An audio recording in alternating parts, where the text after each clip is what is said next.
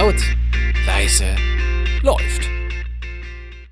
Hi, hier sind Marcel Und Timo? von Ernst FM. Klar, Bilder angucken macht Spaß. Auf Tumblr, 9gag und so weiter.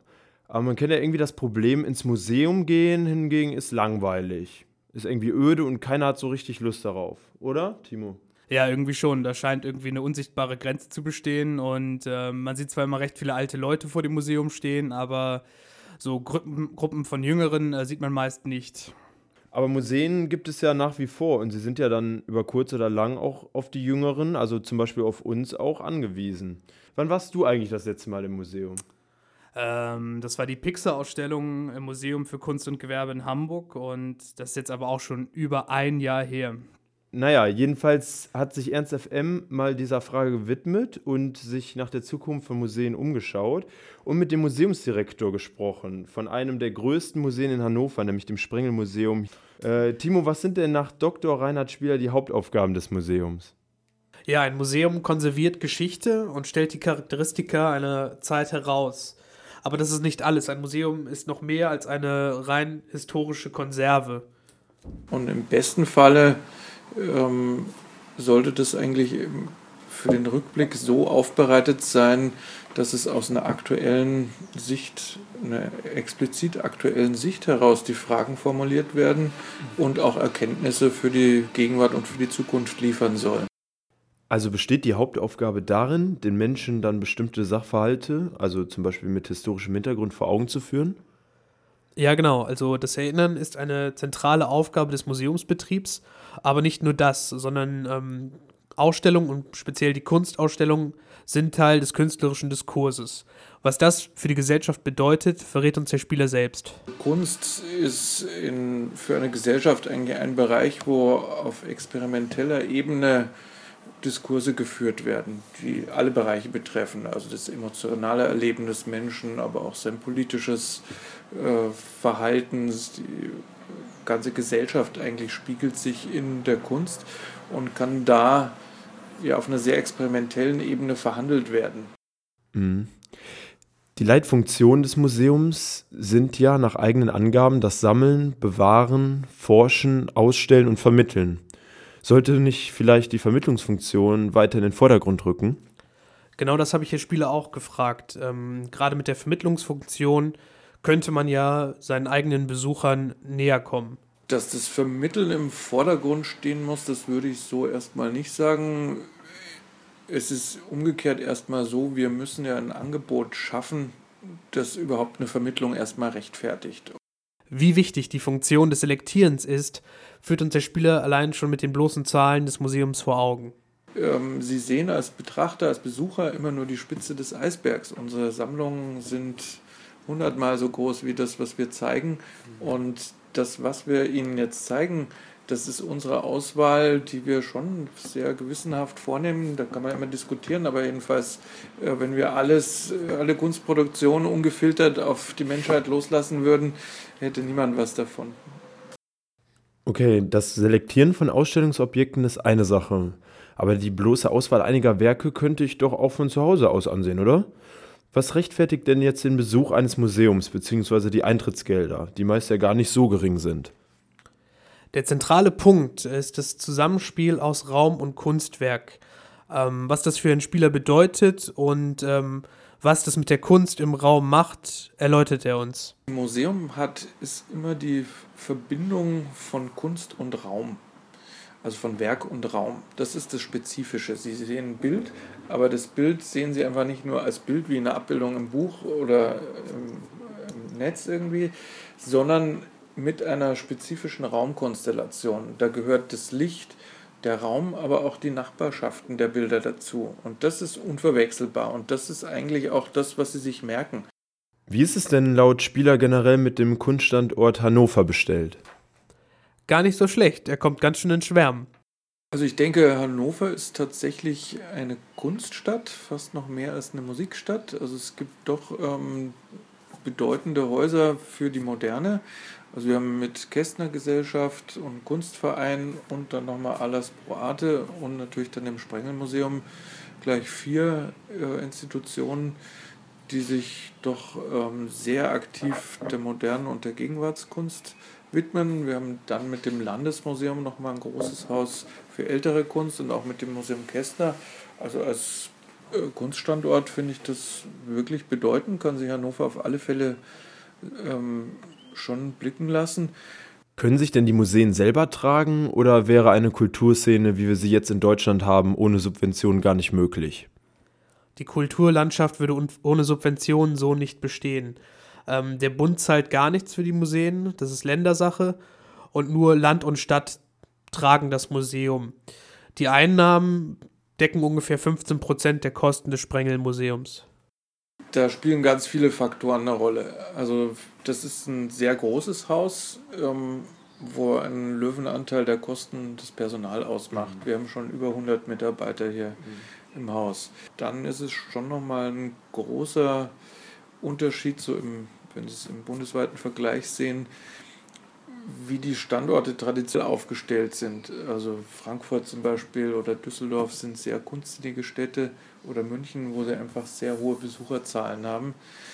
Hannover ist da nicht ganz so ähm, kunstaffin insgesamt. Kann man denn generell sagen, welche Bevölkerungsgruppen eher dazu geneigt sind, das Sprengelmuseum zu besuchen? Äh, ja, davon hat Herr Spieler eine recht genaue Vorstellung. Also zum einen teilt er ein in eine ältere, etwas äh, bildungsbürgerliches ähm, ja, Besucherpublikum. Zum anderen setzt er aber auch auf äh, jüngere Besucher, die kunstaffin sind. Aber dieses äh, junge, hippe Publikum fehlt in Hannover etwas.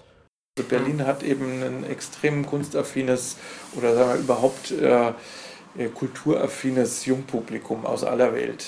Das ist hier in der Form nicht vorhanden. Kann man also verkürzt sagen, dass es der hiesigen Museumslandschaft schlichtweg an jungen Besuchern fehlt?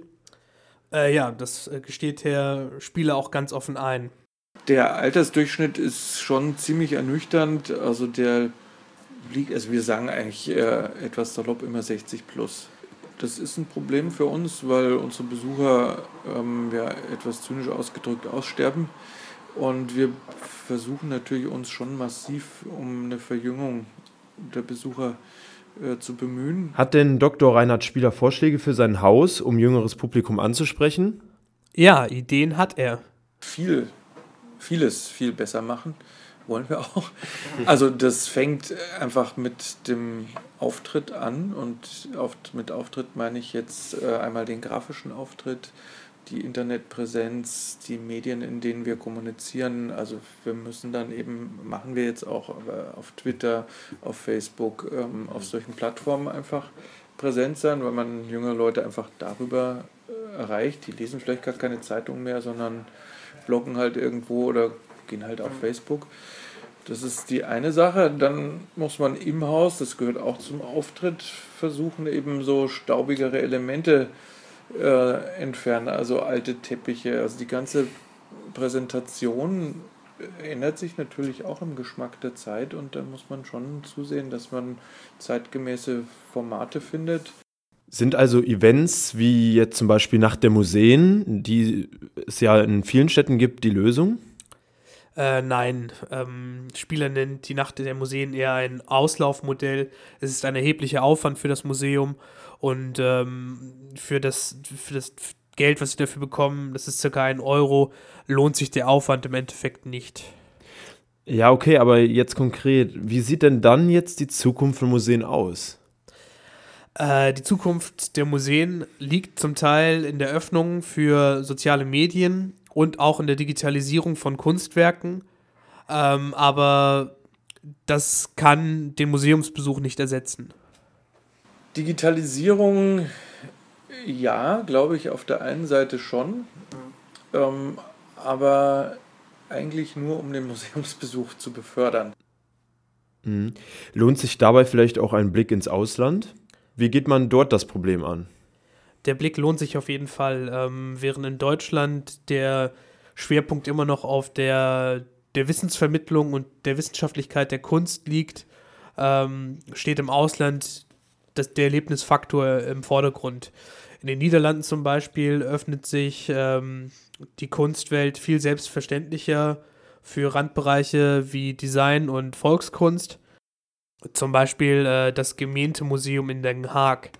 Andere Museen bauen auch schon mal einen Gag für Kinder ein, etwa das Naturkundemuseum in Paris mit einer interaktiven Videoinstallation, in der die Kinder sich mit Wolfskops erleben können. Oder das Centre Pompidou mit seinem Nationalmuseum für moderne Kunst. Äh, das führt in seiner Gegenwartsabteilung viel Kunst vor, in dem sich etwas bewegt, etwas leuchtet oder klappert. Das junge Publikum fühlt sich dadurch unweigerlich angesprochen. In einigen Ländern, wie zum Beispiel England, sind zudem staatliche Museen kostenlos. Das ist auch in Frankreich so. Äh, manchmal für alle, sehr oft für Schüler oder Studenten. Will man denn mit neuen Konzepten, wie wir sie jetzt schon zum Teil gehört haben, auch ein breiteres Publikum ansprechen? Ja, auf jeden Fall. Äh, die Ideen bestehen ähm, man hat aber natürlich die Vorstellung von einem gewissen Niveau, unter dem man es nicht betreiben möchte. Unsere Marke ist äh, im Museum schon ein bestimmtes Niveau der Auseinandersetzung mit ästhetischen Fragestellungen, mit gesellschaftlichen Fragestellungen. Da möchte ich auch nicht drunter gehen und das setzt dann vielleicht manchmal schon einfach eine Bildung voraus. Aber das hieße doch, dass man bestimmte Gruppen kategorisch ausschließen würde, oder irre ich mich da? In gewisser Hinsicht schon. Ähm, Herr Spieler nennt die Inklusion als äh, sehr, sehr wichtige Aufgabe des Museums. Ähm, aber die klassische Kunstvermittlung im Museum wird dieser Inklusionsaufgabe nicht gerecht. Eine Möglichkeit sieht er darin, sich vom Ort des Museums zu lösen und äh, in die Stadt hinaus zu den Leuten zu gehen mit der Kunst. Wir wollen aber auch andere Gruppen ansprechen und da glaube ich eben, oder das wäre jetzt eher mein Versuch, damit umzugehen, mit all diesen Anforderungen, dass man aus dem Museum rausgeht, mit ganz anderen Formaten in die Stadt geht. Und zwar schon unter dem Label Museum, aber dann eben nicht unbedingt mit dem Anspruch, nur Kunst zu machen. Manche seiner Beispiele klingen sehr interessant.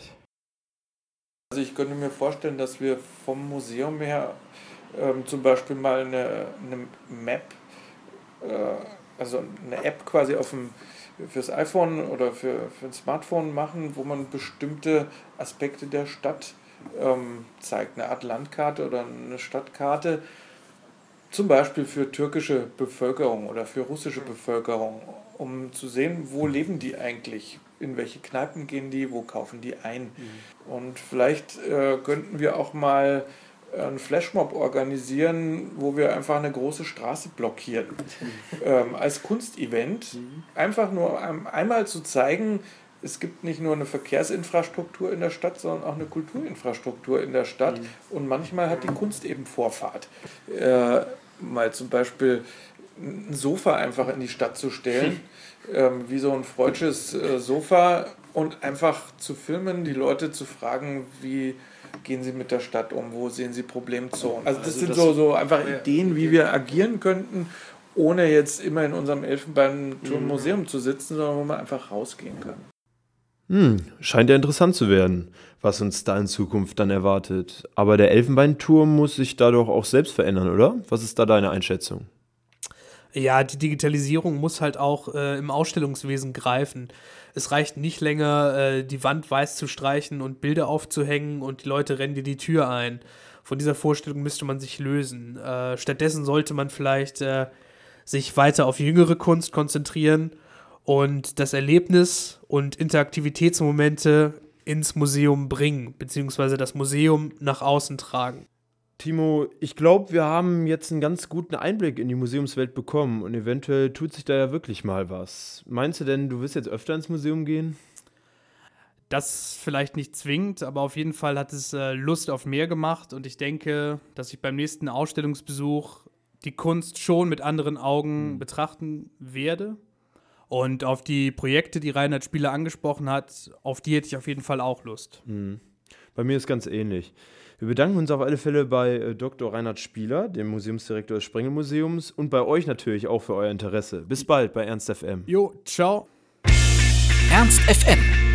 Laut, leise, läuft.